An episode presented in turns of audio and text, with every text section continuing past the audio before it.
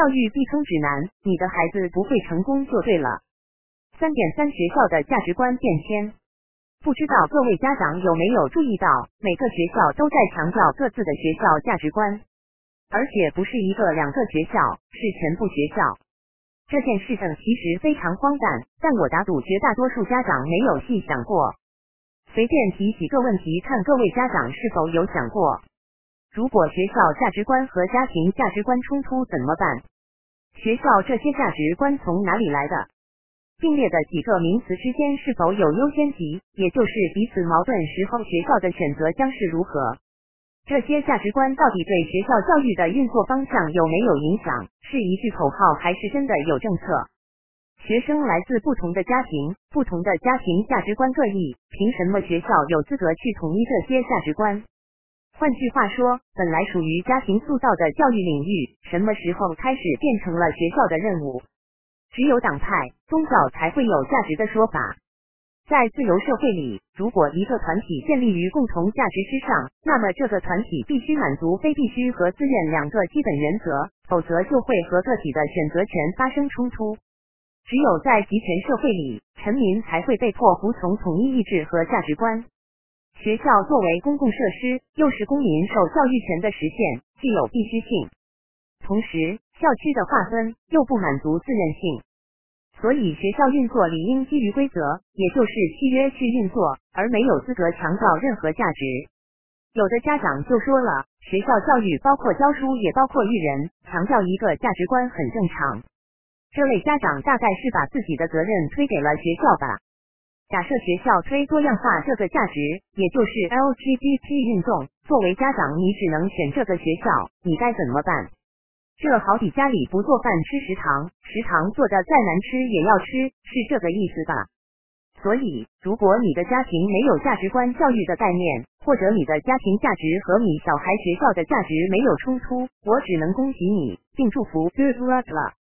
如果说参与学校教育的个体有一个共同目标或者价值，那就是获得知识。在现代社会以前的西方，知识和教育是被贵族垄断的。贵族知道知识的力量，所以他们严格的将其限制在自身阶级血统之下，而平民只能是愚昧的文盲。现代西方文明的快速发展，恰恰起源于这种知识垄断的结束，也就是面向大众学校教育的出现。这个历史大家都很熟悉，所以教授知识是学校存在的第一要务。如果学校要有价值观，那么学术优秀就理应是毫无争议的第一价值，否则要你学校有何用？但是问题来了，各位家长看过这么多学校，有哪一所是把学术作为价值观的？顶多有个优秀的价值，但这优秀又不是特指学术。这就奇怪了，学校不仅不把学术放第一位，反而把乱七八糟的本应该是家庭教育覆盖的各种价值理念放在第一位了。这到底是怎么回事？各位家长可能留意到，学校宣传学生事迹的时候，学习好从来不是宣传的对象。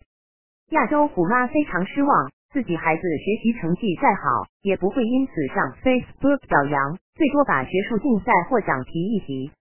但相比体育比赛、艺术和各种 kind nice 的学生装地饭得到曝光机会来说，不值一提。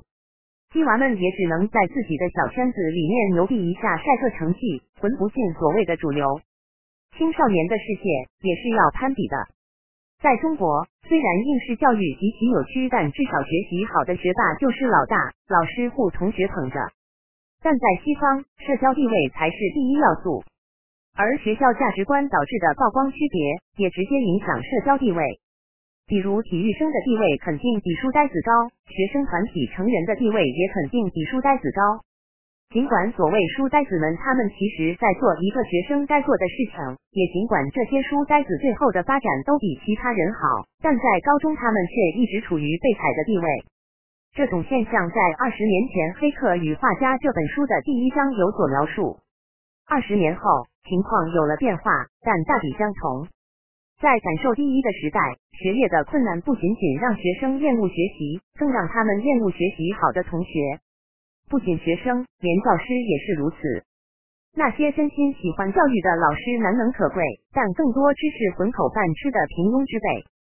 我们频道讲过教师工会的事情，工会对垃圾教师的保护和同等薪酬的诉求，导致劣币淘汰良币。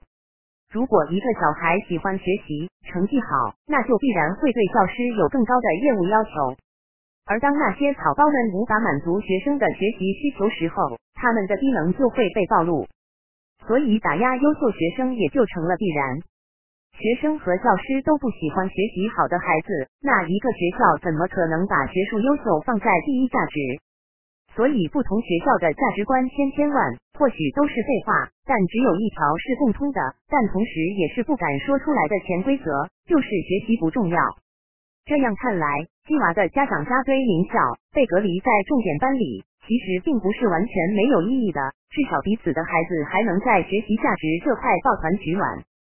若非如此，一个学术远超于周围人群的鸡娃，若放在普通学校，他将会成为被仇恨的对象，被排斥和霸凌。因为他在学术上的优秀是其他人的失败的印证，这伤害了其他人的感情。而学术优秀本身在其学校是没有价值的。若放在这种大环境下，还有几个坚持学习呢？